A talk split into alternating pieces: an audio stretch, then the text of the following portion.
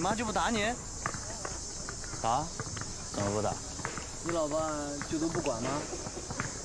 他做生意嘛。这种不太健康的母女关系下的母亲形象，其实也是来自于就是这些母亲，她自身遭遇过一些不公平的对待，他们被忽视、嫌弃，甚至是有虐待的情况。有一句话就是说，每一个大人曾经都是孩子嘛，所以不能忽略在更早阶段的一些发生的一些故事。所以，这些不太健康的这些创伤就会代代相传。最终可能就是会复制在女儿们的命运里面。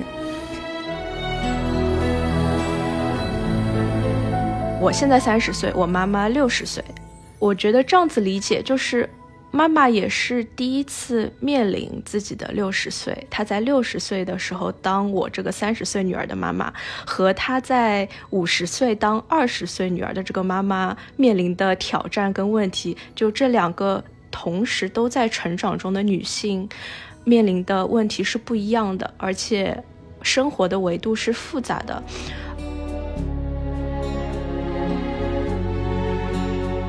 包括我们有时候对母亲的不喜欢，我觉得今天我们在这里聊母亲的话题，其实我们都很少去提另一个很重要的角色，就是会决定我们和母亲关系的一个角色，就是父亲。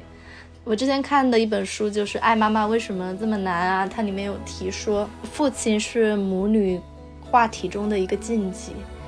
因为我们长期把父亲的失职，其实是会无形中的移到对于女儿的失望，或者是对于妈妈的失望中来的。妈妈也是第一次做妈妈，我是个好妈妈吗？妈妈。你就是我最好的妈妈。欢迎收听《问题青年》，我是主播小曾。这期节目是一期母亲节特辑。本期节目的嘉宾有青年职的小伙伴 Sharon 和播客电台大心小心的主播 Lacy。欢迎你们！在母亲节的这个节点，我们想要跟大家聊一聊母女关系。其实我们三位都处在一个可以选择成为母亲的一个年纪。与此同时，在这个年纪，我们自己的母亲呢，也会开始陆续的进入到退休、衰老、更年期的阶段。其实，作为女儿，我想我们对母女关系一定有了一些不同于青春期的思考。也许随着我们的自我意识建立，我们开始重新去审视母亲这个角色。开始和自己的母亲以及原生家庭产生一些不可避免的冲突或困惑，也许有的人呢也会尝试去重新修护或者是维护自己和母亲的关系。我其实是在 Lisa 的推荐下开始听大心小心这个博客电台的，在这个电台节目里，Lacy 会和她的妈妈去聊他们两代人不同的金钱观、生死观以及婚姻观等等问题。他和妈妈的相处方式是我们整个编辑部都很羡慕的，很温馨，也很舒服。甚至我在把这个节目给编辑部的小伙伴露露听了之后，他表示很羡慕，希望也能和自己的妈妈做一档这样有意义的节目。同时，Lacy 和他妈妈的相处方式呢，也让我和 Sharon 意识到，其实母女关系是可以有非常多不同的样子的。比如我和 Sharon 可能就处在一个相对比较传统的母女关系里面，所以今天我们也是想要去厘清一下，就是母女关系它可以是怎样的，而我们作为女儿也可以是怎样的，我们怎么去面对、接纳以及尝试去跟我们的母亲沟通。而在母亲节的这一天，我想要告诉大家的就是，无论是选择成为母亲，还是我们作为一名女儿，其实都是需要终身学习与不断尝试的。那我们也许可以尝试先从一个局外人的角度，就是跳出我们所处的母女关系，用一个比较客观的话去形容一下自己是怎样的一个女儿，自己的妈妈又是怎样的妈妈呢？好，那我先来吧。如果跳出来讲，这个女儿呢，在国外。跟妈妈待在一起的时间也不多，从小比较听话，比较乖，这是用用妈妈的话或者大人的话来讲，也不会惹什么麻烦。现在呢，有一个男朋友，但是也不着急结婚生小孩。我妈妈的话就是独立，然后又很能干，很有自己的想法。他现在就是一个退休了，然后搬去山里生活，依然忙忙碌碌的享受自然啊，思考余生的这样一个人。如果讲我们的家庭模式，就是物理距离上比较远嘛，平时可能就会微信上偶尔发发照片。妈妈的话，基本上就是一些大自然的，就山山水水，然后鸭子啊、笋啊、果子啊这种东西，我就会给她发一些可能我觉得好看，我觉得妈妈可能也会喜欢的这种照片啊。然后工作生活上就有意无意分享一下，发过去没有得到回复啊也没有关系，因为通常就是发张照片就 安静了。其实没有很强的依赖关系，我们真的几乎就是只在录播课的时候会这样子坐下来认真聊天的，其他的时候也不会打电话。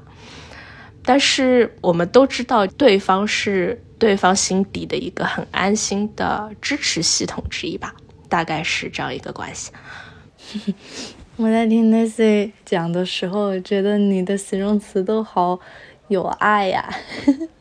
那我觉得，就是从你刚刚的介绍来说，那我已经很确定我们不是 那么类似的一个母女关系了。对对对对对。那 Sharon，你可以讲讲。我的家庭，我感觉是相对来说是一个我会用幸运的一个家庭来描述它。这种幸运是来自于我的妈妈和爸爸没有离异，我又是独生子女，我们都各自在。一线城市生活有一定的物理距离，经济上呢也没有说特别特别焦虑的状态。然后我也必须要承认，我觉得我是拥有这些特权的一个女儿。如果就是在一个局外人的角度，可以说是我的妈妈和爸爸都是爱我的父母吧。但是后面我可能也会反思，就是这种爱究竟是一种什么样的爱。但是他们确实也会尽力的。提供一些他们力所能及的支持给我，然后也是在这种客观的视角下，我的妈妈大概率是一个很爱我，然后也是一个负责任的、擅长照顾我的母亲。她一直以来都是如此。她的性格是那种比较爽朗的那种性格，然后现在就是也已经退休了。日常就是特别喜欢旅行，喜欢摄影。能不待在家里的时候，他一般都不会待在家里，就是会出去走一走。对，有自己喜欢做的事情。我的话呢，作为女儿，其实是在不同的人生阶段是有一些变化的。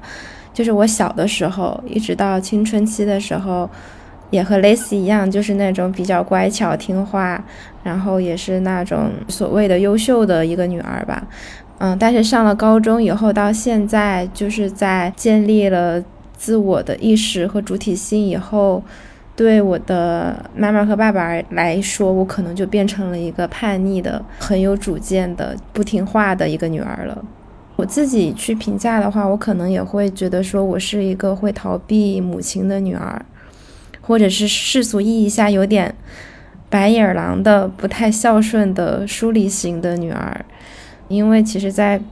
通常情况下，我不太会主动的联系和关心我的妈妈，然后可能偶尔的会寒暄一两句。她虽然在我的微信置顶，但是我真的很少会去联系她。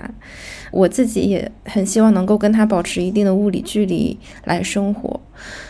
但是我依然觉得我在这样的家庭中是很幸运的，因为我也接触过一些父母离异的女生朋友，或者是家中。有弟弟而要以长姐为母身份在家庭生活的女生朋友，或者是有一些已经走进了婚姻的女生朋友，然后他们可能有更多复杂的家庭背景下来处理这种母女关系，可能也会面临一些更沉重的情况。不知道是因为我周围接触的人的原因，好像女儿在小的时候应该在成长路上一般都是挺乖巧的，至少在妈妈面前。对，好像是这样。嗯，是的。嗯，因为我刚才听了 Sharon 的介绍嘛，因为我突然意识到说，可能我们三个应该都是独生子女。嗯，我也是出生在一个独生子女家庭的，但是我是在一个嗯丧偶式的育儿那种环境下生长起来的孩子。从我小的时候，我爸爸就一直在外地工作，陪伴我最长时间的，然后也是会照顾我的，就是我的母亲。所以，我母亲其实是一个很有能力、很要强，她也能把家料理得很好的那种母亲。但是同时呢，我的妈妈也是一个对我非常严格的人，她对我的期望和要求特别高。我是九七年生的，在我的成长环境下，我就已经是一个鸡娃了。每天放学我都是在补习班里度过的，然后周末就是连轴上艺术班。我感觉自己的青春期好像一直生活在我妈妈的打个引号的阴影下吧。嗯，因为他很有能力，很强势，所以他好像把我要走的道路都给我安排好了。我要学什么，我要去向什么方向，他都有一个很明确的安排。我们也是那种很传统的中国的母女关系，除了学习的事情，其实我们很少交流。比如说关于我和我朋友、我的人际关系、我的青春期上的一些困惑，甚至谈恋爱这些事情，他都基本上是不跟我聊的。这些话就好像一个禁忌一样。他呢也很少告诉我他的事情，比如说他在工作上有什么困难，他和我爸之间也有什么问题，他都很少告诉我。这样的关系一直维持到我可能快成年了，然后考大学的时候考出了自己的家乡，开始物理意义上的远离我的母亲之后，我就开始变得有点点小叛逆了。在那之前我还挺听他话的，我就开始找一些我母亲不满意的工作呀，或者读一些她不满意的专业。最开始的时候，这种关系是很紧张的，但也随着我妈妈年纪慢慢变大，我的经济独立之后，我们两个好像相互的开始有了一些包容，极度不平等的权利的天平好像慢慢的往回拨了一点。开始我会跟妈妈聊婚姻啊、生子的问题，她也会跟我讲她和我爸爸之间的一些矛盾啊、冲突啊。我觉得现在我们俩的关系是处于一种好像可以存有意义。意义，但是呢，能够相互理解的这种状态。其实我们刚刚也聊到了，我们三个也是在一种不同的嗯母女关系下的。其实母女关系还有很多类型，就是在我们三个不同的以外，比如说我有遇到过放养型的妈妈，就是她不怎么管自己的孩子；也遇到过那种很冷漠的妈妈，就是她好像不爱自己的孩子的那种感觉；也遇到过可能比较抱怨型的妈妈。也有那种很有能力、很当家做主的类型的妈妈，也许夏日是不是也可以跟我们讲一讲，除了我们这种之外，还有哪些比较典型的母女关系呢？可以啊，我的这个其实也不完全是基于我的观察，因为我之前就是有在看一个作者的书，他叫侯玉珍，然后他写了一本叫做《因为我是女性》这本书，然后他写这本书有一大部分都是在讲母女关系。因为他也是研究客体关系心理学的一个研究者，他就总结过有几种不太健康的母亲的形象。除了刚刚小曾提到的一些，他还总结到，比如说不肯放手的共生母亲，还有害怕被抛弃的消失的母亲，控制一切的自恋型的母亲，还有看不见孩子情感需要的没有回应的母亲等等。但是他发现，这种不太健康的母女关系下的母亲形象，其实也是来自于，就是这些母亲，她自身遭遇过一些不公平的对待，他们被忽视、嫌弃，甚至是有虐待的情况。有一句话就是说，每一个大人曾经都是孩子嘛。所以不能忽略在更早阶段的一些发生的一些故事，所以这些不太健康的这些创伤就会代代相传，最终可能就是会复制在女儿们的命运里面。最近我正好也有跟一个女性朋友聊到母女关系这个话题，呃，虽然不太想做这种母亲形象的定义和划分，但是她的母亲应该是属于那种控制一切的自恋型的母亲。嗯，我的朋友他是零零年的，然后他是刚大学毕业，但是他的母亲依然就是会对他的外貌和行为进行呃远距离的控制。比如说，他前段时间就染了一头红色的头发，然后他的妈妈就希望他把头发染回正常的颜色。为了达到这个目的呢，他就是会一直用一些语言来命令他这么做，然后这种语言甚至是挺挺荡妇羞辱的。比如说，他就会说：“如果这段时间有哪个男生看上你了，只能说明他脑子有病。”类似于说这种话。然后我之所以提到他，也是因为我想到他的母亲可能跟我的母亲的那种控制的那种形象有些相像。比如说，我的母亲到现在也会说我染头发的问题。打耳洞的问题，甚至是换头像的这种小事，他也会管。然后后来我也是，就是去有了解我朋友他的妈妈的一些身世背景，他就有提到说，他的母亲其实是外公婚外孕的一个结果，就相当于是一个私生女。然后他们的家庭又是一个比较封建的大家庭，这位母亲呢就遭遇了很多冷眼相待，一直生活在这种不太有安全感的情境中。然后这种。不安全感也导致他更加渴望稳定幸福的家庭，就也会要求我的朋友一起来加入这场稳定幸福家庭的 这个表演，然后对他施加控制欲。所以我觉得他的故事就令我反思，说我其实很少去了解我母亲的所谓的前半生的故事。母女关系它的健康程度可能就不能完完全全是。仅限于去观察她成为母亲之后的一个阶段。嗯，我在思考的问题是这个。嗯，刚刚我们在讲到一些其他类型的母女关系的时候，也会进而去反思说，嗯，怎样的母女关系是健康的一种母女关系？比如说夏润有讲到自己的一些反思，不知道，嗯，Nancy 有没有一些相关的一些观察？或者对于自己母女关系是否是健康的的一种反思呢？我觉得我跟母亲的关系是动态的，它算是在一个健康的区间里面。就是小曾之前提到的几个典型的母女关系的那些形容，甚至说放养、冷漠、控制欲、抱怨，就这些形容词，其实我觉得。在我妈妈身上，通通都有。她可能不是一个非常极端，但是这几个形容词，我觉得我都想象得出来。就举个例子，我现在三十岁，我妈妈六十岁，我觉得这样子理解就是。妈妈也是第一次面临自己的六十岁。她在六十岁的时候，当我这个三十岁女儿的妈妈，和她在五十岁当二十岁女儿的这个妈妈面临的挑战跟问题，就这两个同时都在成长中的女性面临的问题是不一样的，而且生活的维度是复杂的。我就举一个例子。讲我妈冷漠的时候，你们肯定想象不出来，Lacy 的妈妈怎么会冷漠？在我妈面临她的爸爸，就是我外公去世的时候，因为他们就关系很好，然后外公在妈妈心目中就是一个非常了不起，她就很喜欢的一个父亲的形象。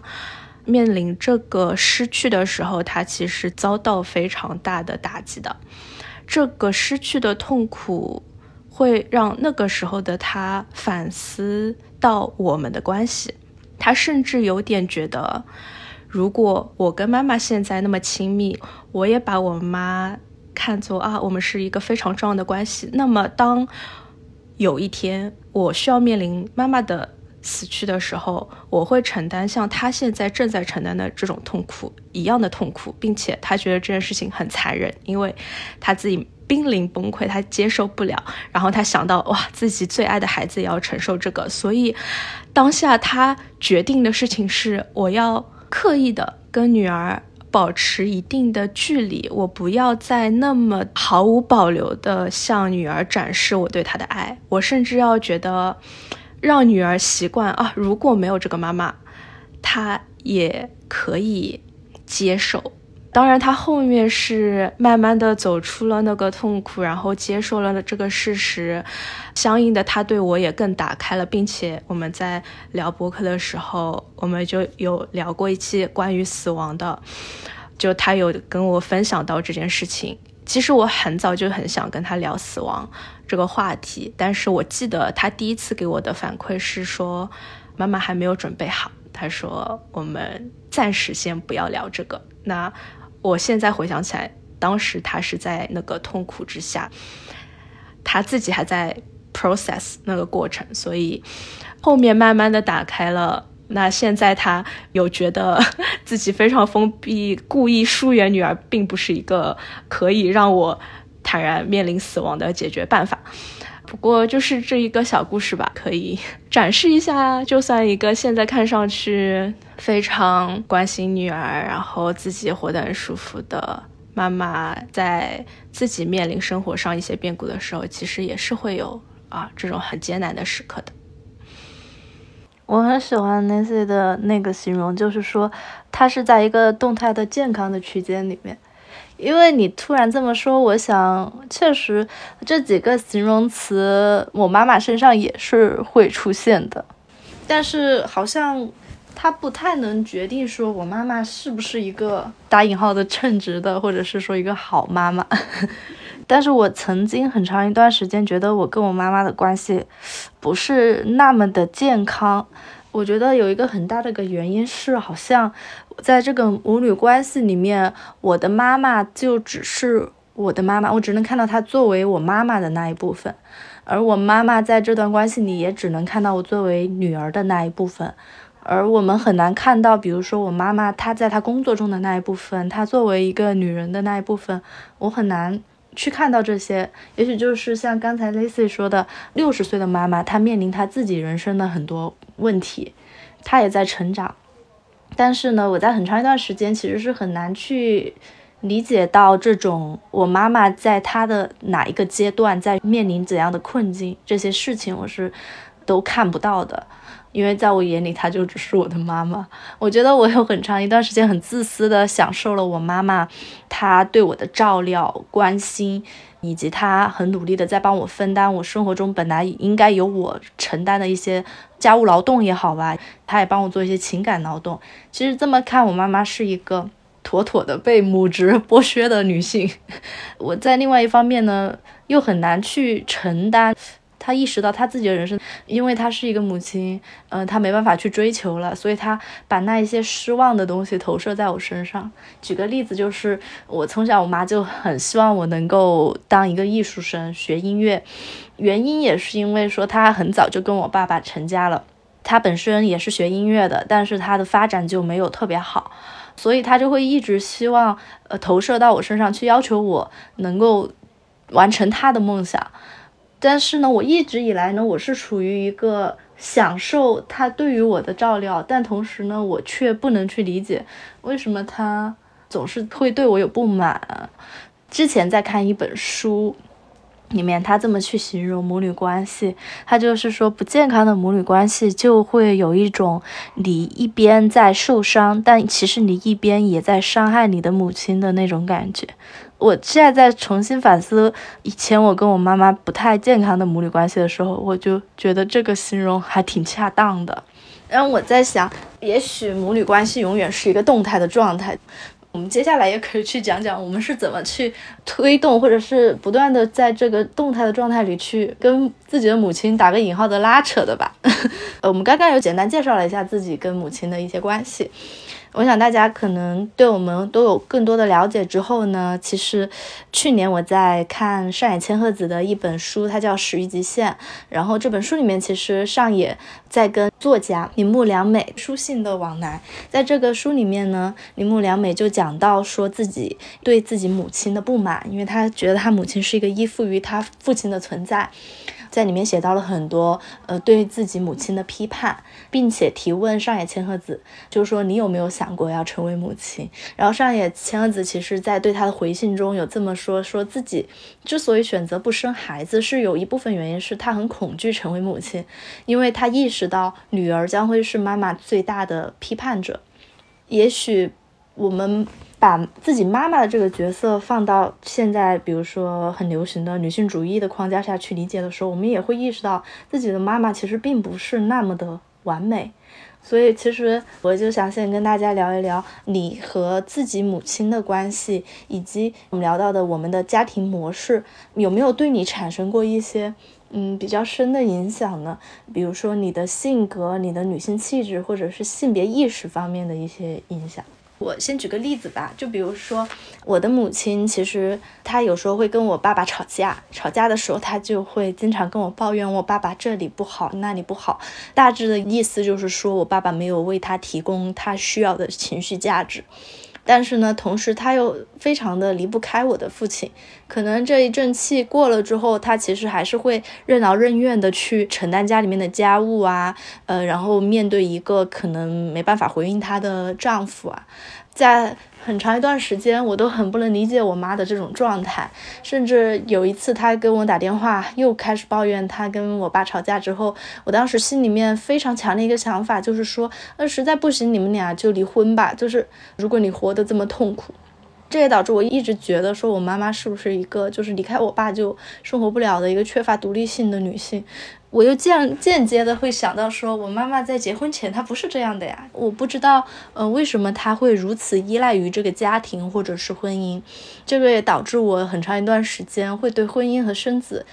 其实是很厌恶的。我觉得好像女性走进了家庭之后，她就会失去自己的一定的自主性，好像离婚是一个很难提出来，或者是说婚姻必须是一方的忍耐的这种感觉。我也因此就是非常恐惧成为母亲，我觉得这个是我妈妈对我很大的一个影响。我的话，其实小曾之前分享的，我非常的有共鸣，包括我觉得我在背后讲我妈坏话。没有没有，我也想讲我妈妈会在播客里面表现出的那一面，那当然是她觉得她愿意展露的，就是呃比较好的那一面。但是他也会跟我抱怨，就像你说的，他，你妈妈跟你抱怨你爸怎样怎样，这个抱怨我也听过，就从我妈的嘴里。但是我暂时没有把它解读成一种，因为我妈对她丈夫的抱怨，所以我就有点惧怕婚姻。原因是，其实，在录播客这个活动之前，我觉得我跟我妈之间的模式跟小曾是很像的，就是不说。他有很多事情不告诉我，他的出发点是，他觉得很多家里的事情、大人的事情，小孩子没有必要知道，而且他是出于一种好像保护我的目的。他觉得你就开心、快乐、单纯的长大就可以了，这些烦心、糟心的事情，就是小孩子没有必要知道。这就会对我有个影响，就导致我也不说。因为 好像我们之间的对话跟沟通就仅限于吃饭啦、柴米油盐，然后学校里简单的发生一些事情，但是它不会涉及到我有什么真正的困惑会去找我妈，然后深度的聊天，这些通通都是没有的。不仅仅是我跟我妈妈，我觉得整个家庭的关系就没有到非常的了解。真的是很熟悉的陌生人的这种感觉，真的是直到说，因为疫情，我决定间隔年一年，然后在这个期间，我对我之前太努力工作，把我妈、我爸这些亲人的关系排到非常靠后的位，消息也不是很及时回啊，我就我对我这个行为开始感到有点内疚，然后觉得我现在有时间，我需要好好再去为。家庭的这个亲密关系做出一些努力，然后找到一个办法是录播客，是真的从这个之后有了播客，我跟我妈就真的是好好坐下来认真的聊天，是从这个时候开始我才看到了我妈很多其他的面相，就是她年轻的时候，她是一个在职场上的女性，她会很骄傲的说。妈妈以前有过做化妆师的经验，她就说我靠一根眉毛就可以打遍天下之类的。她会很骄傲的说她在工作中她自己很厉害的地方。那作为女儿，我是非常为她感到骄傲的。她有说她也是不顾家人的反对，也是辞职啊，然后去新疆，然后找自己喜欢做的事情啊等等。包括她展露她有缺点的那一面，年轻的时候。刚刚开始领工资了，看到一件羊毛衫很喜欢，一个月的工资都不够，姑姑还贴了他几块钱，就整个月的工资买了那一件毛衣，就是现在的月光族。我觉得，哎，虽然你觉得代际之间好像是有很多差异的，但真的是通过这些代际之间不一样的大背景环境下的故事，我看到了很多相同的地方，所以我会更跟我妈 relate，我很懂她，她也很懂我。哎呀，以前都是小姑娘，然后就觉得我们喜欢的人，父母不同意，父母再阻止你都是没有办法的。因为我妈也经历过同样的事情，外公外婆不同意她交的男朋友，但是她就是要跟他在一起，所以她现在对我交的男朋友，她心里知道我不满意，但是阻止也没有用。虽然我们差了三十年啊，但是他通过播客告诉我的那些以前的故事，会让我看到更多面向的他。所以，在当他跟我，比如说偶尔抱怨一下她老公，我现在把他理解成撒娇。就我妈之前一直讲说，撒娇不是孩子小时候小朋友的特权。父母也可以撒娇啊，就是当我把他的这种抱怨理解成撒娇的时候，我其实更能够接受了。他其实只是在跟女儿倾诉，他一个小家庭，她老公是让她不开心的那个人，那她还能去跟谁讲呢？她选择跟女儿就是撒个娇，说一下啊，这个他希望从你这边得到一些。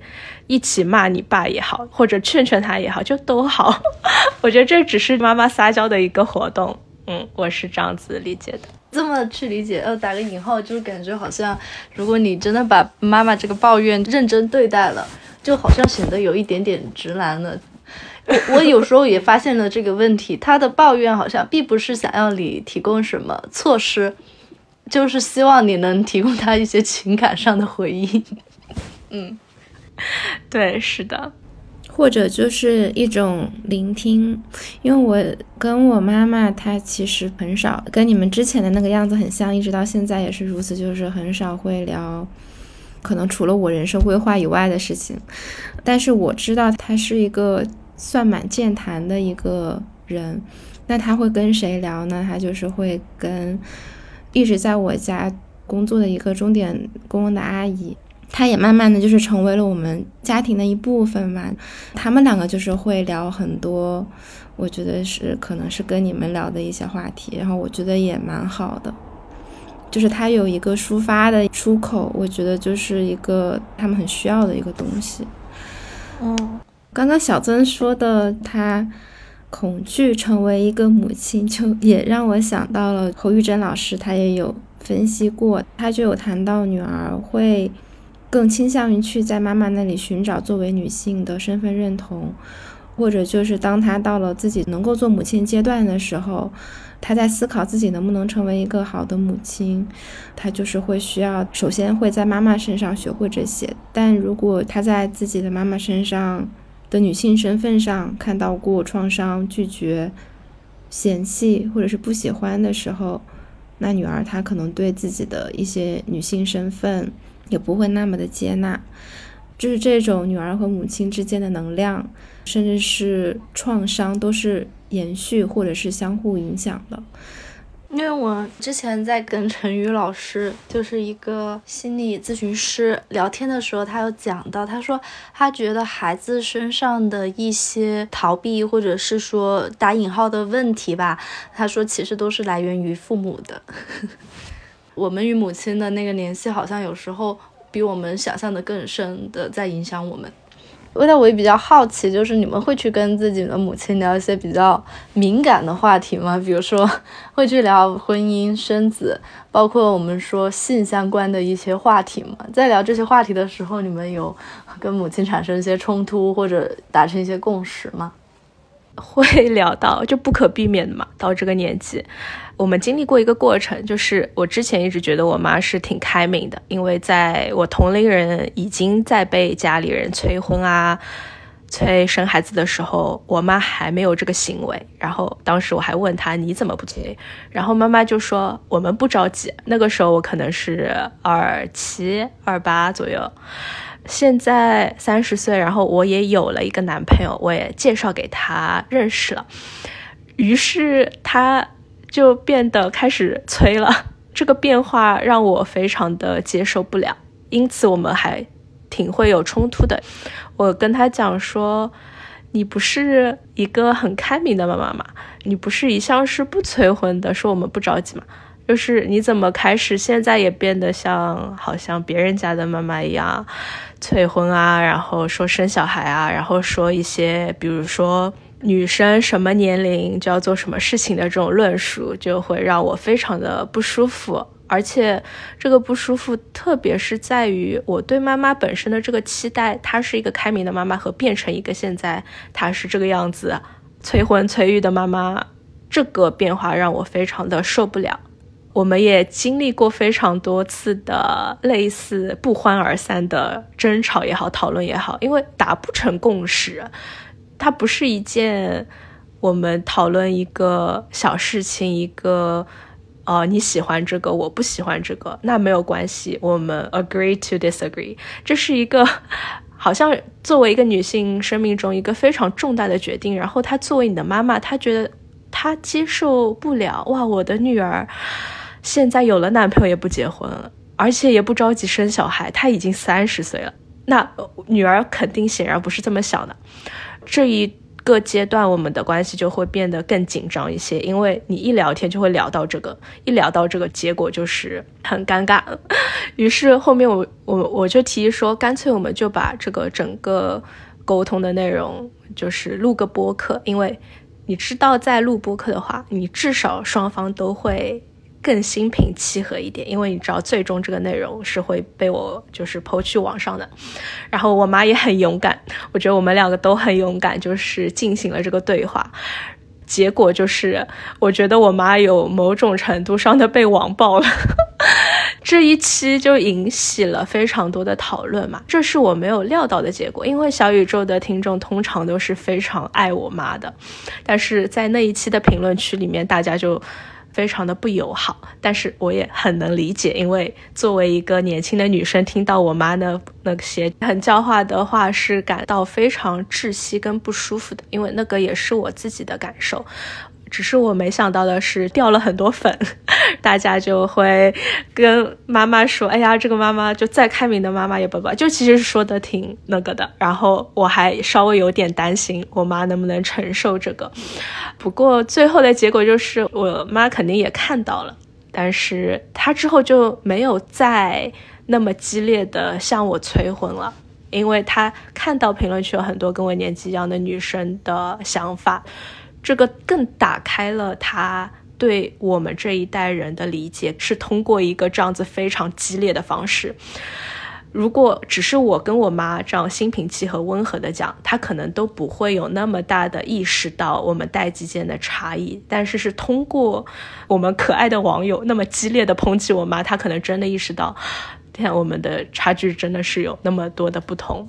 好在我妈也没有真的被。打倒，不过这不是一个计划好的计划，好像我要通过播客来来说服我妈怎样，这个就是刚好发生的一件事情，所以现在我妈也知道这是一件我们达不成共识的事情，而且我也觉得权力关系有一点点改变，就是我现在决定不生啊，你也拿我没有办法，因为这是我自己的人生要做的决定。哦，我发现就是这种。跟母亲要达成所谓共识的过程，好像都是得通过一些激烈的冲突来发生的。就是我想起之前在听《海马星球》这个播客，呃，有一期是讲呃我的返校之路的播客的时候，那个嘉宾他也是有谈到说，他让自己的父母去接受一些观点的时候，也是通过一些激烈的冲突，甚至是争吵来发生的。我也想到，我有个朋友，她也是一个女权主义者吧，然后她就是一直在跟妈妈去争论这个月经羞耻的这个问题，然后也是通过一些很激烈的方式来去争论，嗯，但是最后还是是有成效的，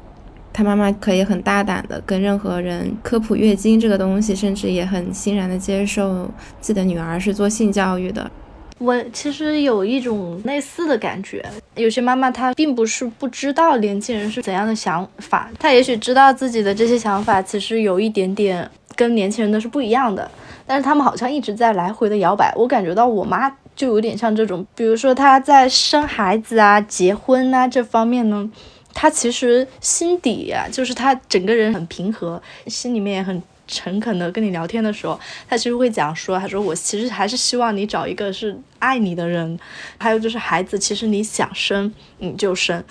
但是他时不时的又会受一些他那个时代的一些观念的影响，或者是受他周围的人的影响，他会突然间某一天又突然蹦出来一个想法说，哎，但是只爱你。呃，可能也没有那么重要，就是你还是得有一个物质的保障，或者是说，你要是不生孩子，我可能觉得还行。但是男方的家庭他会不会看不起你什么之类的？别人会怎么想？会不会看不起你什么的？呃，他就会好像或多或少的会受到这种很世俗的一些东西的影响，他也是在一个很来回摆动的一个状态。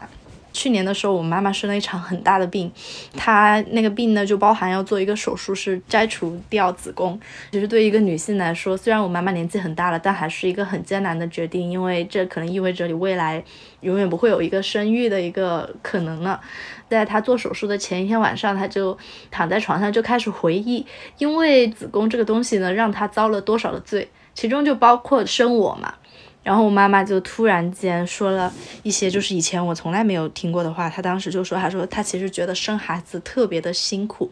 而且特别的痛。”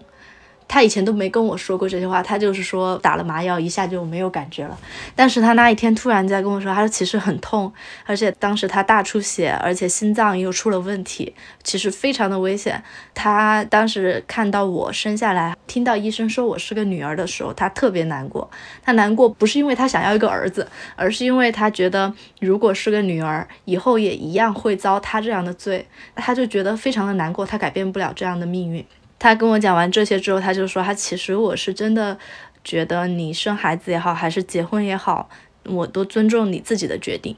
那一刻，其实我心里面知道他是有真心这么想的，虽然后面他还是会不断的在摇摆。嗯。这种就很像母亲，她其实是知道身为女性的一些困境，然后她希望自己的女儿不会遭遇那些困境，然后来做一些要求，或者就是放松要求。刚刚小曾提的这个例子，可能就是对要求的放松，但是我有看到过一些。例子是说，呃，我曾经有个受访者，她身材就比较胖嘛，她的妈妈就是身材比较苗条的那种，她也知道身材苗条的女性在社会当中能够受到什么样的优待，所以她就会一直要求她的女儿去减肥，甚至是用尽就是各种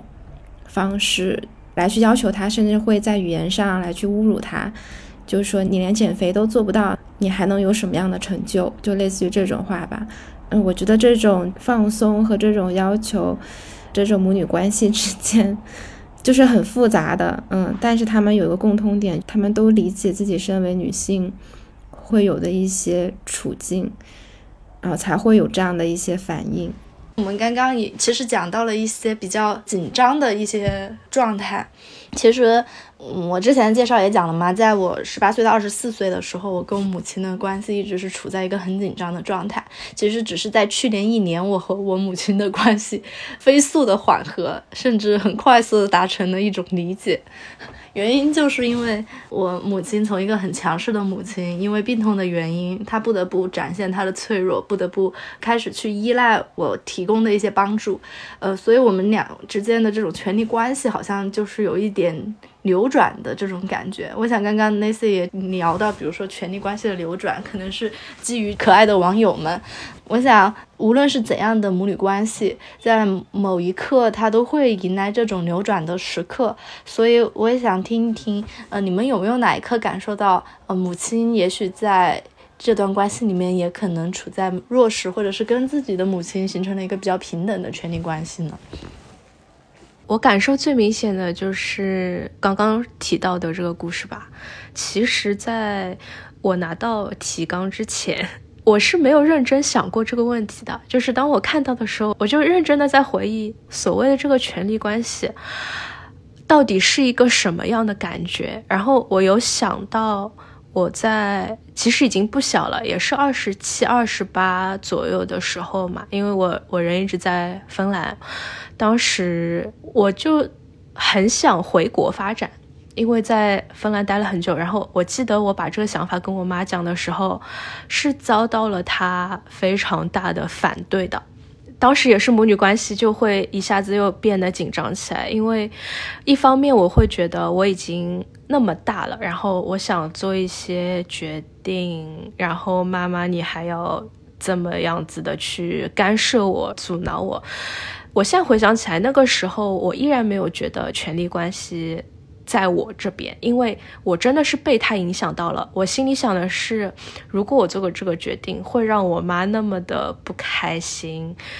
这个因素会是非常大的一个阻挠我回国的一个因素。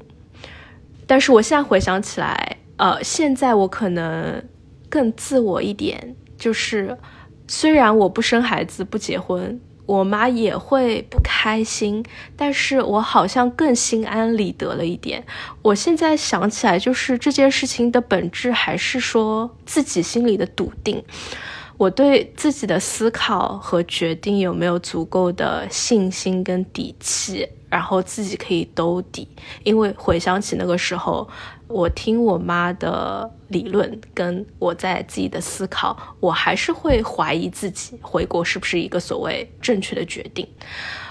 现在我就是慢慢就觉得权力关系好像有一点 shift 过来，但我比较吃惊的是，其实。二十七八岁已经是一个，我觉得已经十八岁以后都十年了，你已经成人十年了，就不像是好像你十八岁以后你自己的决定就真的是可以自己做。就算那个时候我已经经济独立也非常非常多年了，嗯，但并不是说好像成年以后加上经济独立，我就真的在母女关系里面跟妈妈是在一个平等的位置。嗯，对，这是我想到的一个。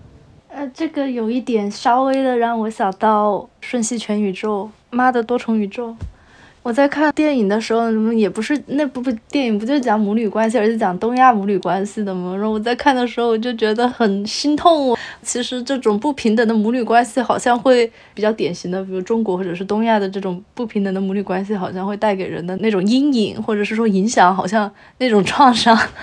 好像会存在一辈子。就想到我妈妈好像一直到我外婆都九十多岁的时候，都还是依旧在有被管到的那种感觉。我也是一个二十七岁的年纪了，但是我还觉得就是这个权力关系还没有发生特别大的扭转。我在思考这个问题的时候，就是也会跟我之前联系到说我是一个比较想要逃避我的母亲的一个树林型的女儿有关系。然后我在思考我为什么会。会有这种心态呢？可能是来自于我母亲她对我的控制，以及她会对我有那种情绪的宣泄，导致我必须要顺从她的意愿来让自己成为一个合格的乖巧的女儿。哦，但是这背后其实也是一种权力关系，因为我是她，其实是她唯一能够控制的一个对象。当然，这也是我在呃，就是长大以后。才意识到的问题，因为在小的时候，我可能只是认为我逃避他是因为我害怕他对我发脾气而已。但是我为什么会意识到这是一种权力关系呢？我想举个很简单的例子，就是我和我父亲的作息很像，我们都不属于早睡早起的人，但是我的母亲是一个早睡早起的人，而且她认为早睡早起也是对身体更有益的。但是她从来只控制我的睡眠时间，而从来不控制我我爸的。即使他比我更晚睡也更晚起，就是从小到现在一直是如此。我就不止一次的遭遇，因为我没有早起这件事情而导致我的母亲对我发脾气，但是他几乎从来不会对我的父亲这么做，即使他的行为可能比我的更恶劣。然后我就在想，说是不是因为就是在这个家庭的权力关系当中，我的父亲他是一个可能是一个权力的更高位者，因为在我母亲退休以后，他是经济上的主要来源，而且我父亲他也是那种有点大男子主义的一个父亲。然后，但是我呢，就是作为他的小孩和女儿，一方面是天然的会认为他对我需要负责，这种负责其实也是一种控制权。啊，甚至是以那种为你好和爱你的名义来表达的。最初我也只是认为说他其实是因为没有把我当成一个成年人来对待，但是我后面也在思考说，是不是有可能他就是并不想失去这种控制，我这么说好像就是显得我很冷漠，但是我并不是在否认他对我的那种爱，而是我在思考说这种爱是不是也是复杂的，就是它有一定程度是包含着权力关系的。这个也是让我反过来去理解他，因为他在这个家庭当中也也显然并不是那个。最强势的一方，呃，他在某种程度上也是弱者。包括我觉得我的父亲在我成长的过程当中，他是一个缺席的状态，导致我觉得也会恶化这种权力的掌控的情况。然后我就一直有一个很好奇的想象，就是说，如果我是一个男生，如果我是一个儿子，他会不会以同样的方式来对待我？我真的有一直在想这个问题。然后我另一个在思考的问题就是，这种权力关系还没有发生扭转，是不是跟我未婚未育有关系？因为我就是曾经想到，上野有提到说，母亲之所以成为母亲，是因为她实现了被男性选上的价值。就如果女儿没有实现这个价值，不管她多么能干，多么有为，他或许一生都不会把她当做一个成年人来对待。就是他会确认说，啊，女儿还处于。在自己的领地里面，这也让我想到了有一个故事，就是也是一个作家吧，他就在提到说他是怎么跟他的母亲发生和解的呢？就是在他母亲得了痴呆症，就是得了痴呆以后，他发现曾经会对他有情绪宣泄的女儿就变成了一个菩萨一样坐在那儿。他发现他的母亲不再是母亲以后。就是这种权力关系彻底的消解了以后，他才会反过来意识到说，他可以去理解母亲的种种。嗯，我觉得这个也是挺让我难过的一件事情吧。我觉得刚刚 Sharon 提到的那个很像，嗯，上野在《厌女》里面有讲到，其实因为厌女不只是男性会对女性产生的，女性也会对女性产生。其中有一个非常重要的一个厌女的，可以说是模式吧，女儿厌恶母亲，母亲也厌恶女儿。甚至我觉得在上野的那本书里面举的事例里面的的那个母亲可能更恶劣一点，她就会，嗯。就是他会有意的希望自己的女儿不要有太好的工作，就是因为这些东西是他所没有的。嗯，因为大部分的日本女性不都是家庭主妇嘛，然后但是她的下一代很多都可以选择有一份工作，但是有一些母亲她会去阻止自己的女儿去找到这样的工作，因为她不希望自己的女儿成为那样的人，她希望女儿永远在自己的管控范围中。我觉得你刚刚讲的那个很 挺符合上野提到的，包括我们有时候对母亲的不喜欢。我觉得今天我们在这里聊母亲的话题，其实我们都很少去提另一个很重要的角色，就是会决定我们和母亲关系的一个角色，就是父亲。我之前看的一本书就是《爱妈妈为什么这么难》啊，它里面有提说，父亲是母女话题中的一个禁忌。因为我们长期把父亲的失职，其实是会无形中的移到对于女儿的失望，或者是对于妈妈的失望中来的。也许我们跟妈妈的权利关系就是很难去达到一个平衡，哪怕就是随着我们经济独立、年纪变大，或者是说，甚至说不定以后有了家庭也会成为这样。那我在想说，那我们是否还有一些沟通的可能性呢？我其实想要聊一聊。就是我们怎么去面对一个不完美的母女关系？比如说，我妈妈其实在年轻的时候是一个非常喜欢学习新鲜事物的女性，她是一名人民教师，然后她其实很喜欢读书，但到现在她已经快要接近退休了，然后她成为了一个比较喜欢刷抖音啊、看韩剧的一个中年人，她也不太喜欢费脑子的东西。我其实。开始越来越意识到我妈妈的不完美，而且意识到她对于她的一些落后的观点，或者是她的一些固执，包括 Lindsay 之前有提到啊，像妈妈对于催婚的，或者是对于婚姻的这些观念，当你意识到可能妈妈没有那么的先进，或者是说没有那么的开明的时候，你们觉得还有除了比如说单方面的接纳，或者是我们呃去吵架一些其他的做法吗？你分享这个很真实，因为我妈也变得有在刷短视频，然后我非常的不喜欢 她刷短视频这件事情。我记得我回国看到她在刷嘛，呃，我就说这不是好内容嘛，因为我知道我妈也很喜欢看十三幺啊，这是我们共同的爱好嘛。我说一个喜欢看十三幺的人，为什么还在同时刷短视频？他就跟我辩论，他讲说，哎，短视频里面有好内容。然后我就说，但是你是在一堆垃圾堆里面找好内容，就你何必去做这件事情？不过后面我就有点释怀，然后。可以做的事情其实很多，我觉得要主动创造机会去跟妈妈就拥有一些共同的经验，我觉得这个是很重要的。因为我觉得我们没有话讲，通常是因为我们物理距离又很远，然后我们两个生活圈子就是完全不重合，就是你要怎样要求这两个人在一起互相看得顺眼，然后又聊得来呢？这就是不可能嘛。所以你必须首先去去主动创造一些机会，比如说你们两个一起旅行啊，或者呃一起养宠物。如果宠物是一个你们共同的爱好，呃一起品茶，或者如果妈妈喜欢做饭，你们可以一起研究做饭啊、烘焙啊，就是。通过生活里这些很微不足道的一些日常的事情，但是是你们两个共同的经验，这就会变得更有话聊。然后通过这些事情会更了解对方。我觉得这个是一个嗯比较好的办法。这个这个我也很感同身受，因为我不是说我和我妈妈其实不怎么聊天吗？我们唯一会聊的一个东西就是猫，虽然我们是各自养的猫，它是家里收留了一只流浪猫。然后在他收留了那只流浪猫以后，我们才就开始会交流，就是从猫开始，可能会有有更多的互相的问候，嗯，还有可能就是交流一些养猫的经验啊什么的。但我倒是不排斥我妈妈刷短视频这件事情，她很喜欢看成都的大熊猫花花。她是每天不看一眼花花是睡不着觉的那种，然后也会跟我学成都人怎么喊花花那个口音，就花花，过来过来，就是他会跟我学。我觉得在这个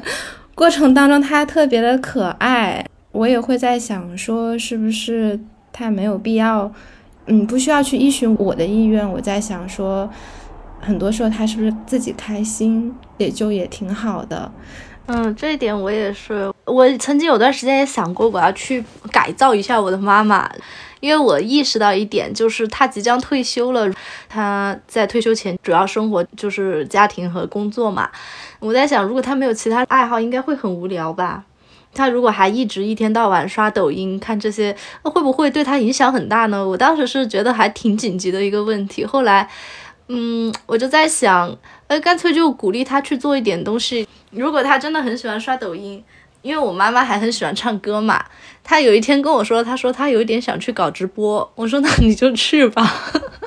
我说我会帮你弄一个直播。我们现在在谈妈妈变得不完美，打个引号。那我在想说，所谓的完美的妈妈也是，也是我想象中的吧？可能是我童年里想象中的妈妈。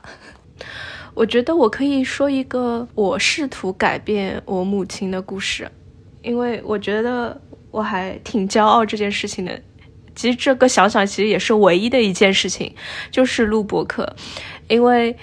其实我们有录播课这个想法之后，就录了第一期，也是现在就大新小新现在的第一期。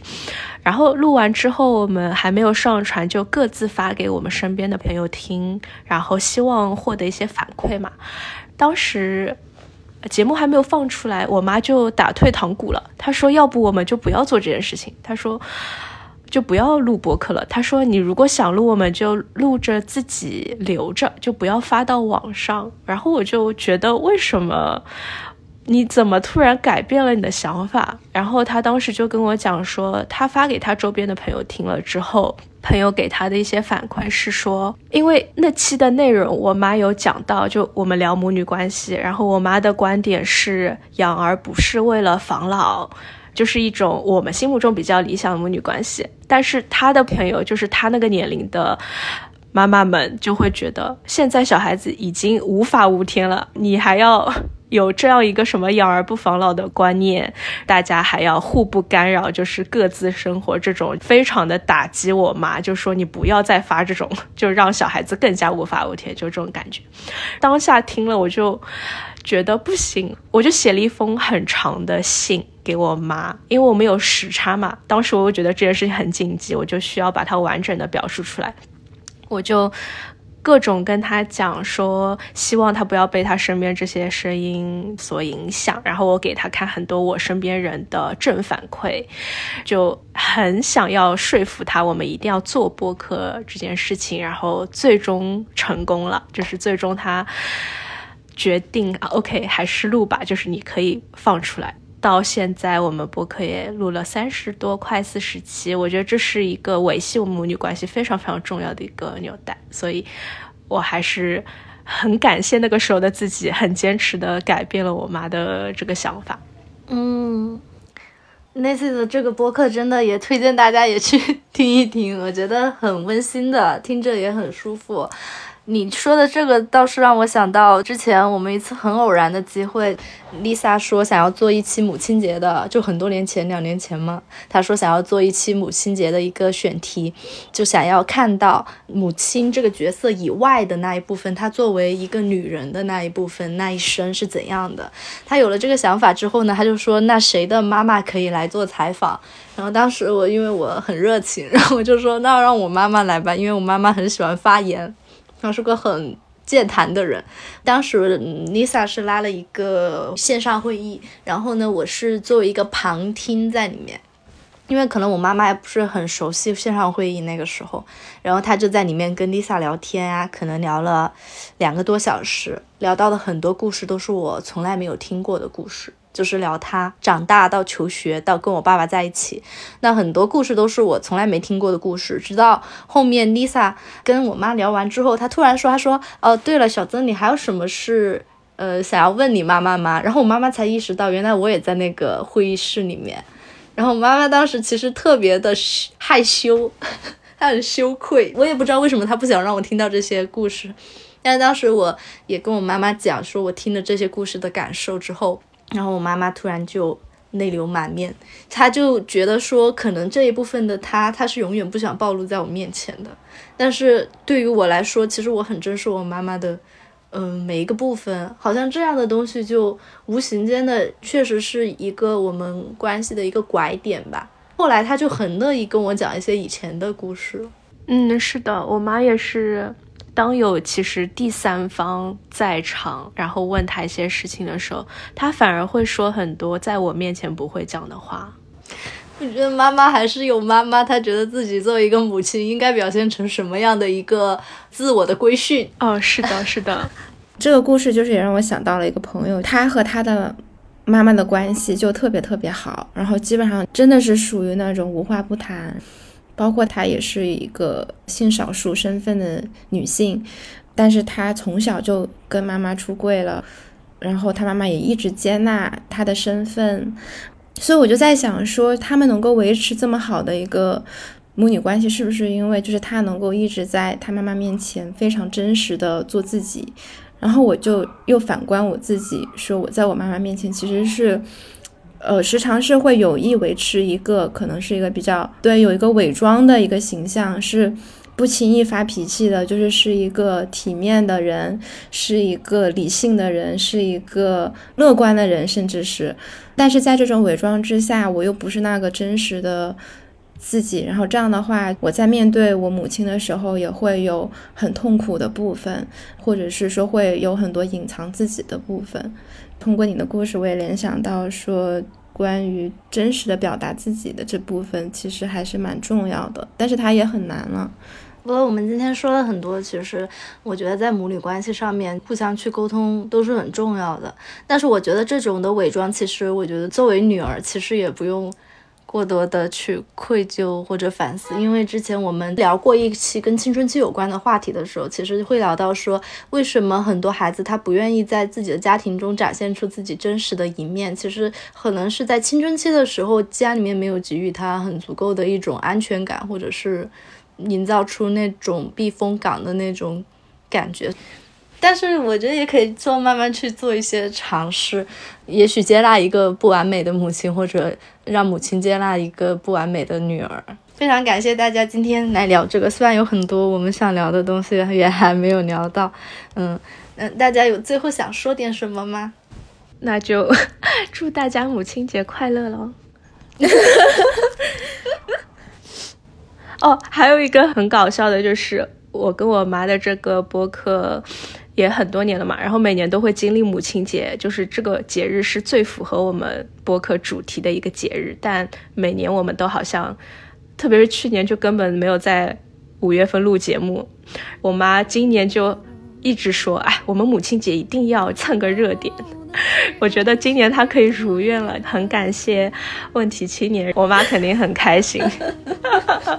但是我们偷偷在节目里面讲了妈妈们的坏话，我们妈妈们都宽宏大量，也不会过责怪我们。嗯，我可能就是想说，我感觉到就是我们其实对待妈妈的情感都是很复杂的，但是往往在母亲节这个节点。就基本上就是只会表露出感恩我们的妈妈，或者是爱我们的妈妈的一面。但是我觉得，可能我们我们对于母亲的恨意或者是一些埋怨，它也是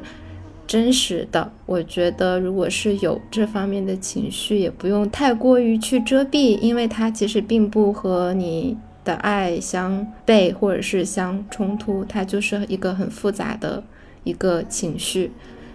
我想去讲的就是，今天我们虽然在这里聊了很多妈妈，但是我觉得，包括刚刚 Sharon 说，对于就是妈妈会有一种可能比较消极的一些情绪，我觉得不用去逃避的很大一个原因，我补充一个原因吧，其实是因为我们今天聊的是母亲，然后其实我们忽略了很多去聊父亲，或者是说更大的一个女性的困境。我觉得很多这种负面的情绪，也许不只是你对于你母亲这个人的。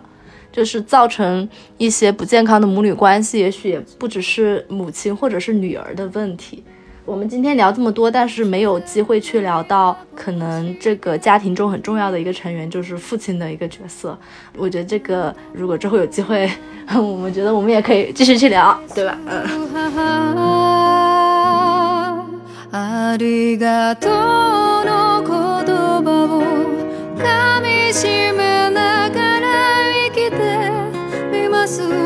私なりに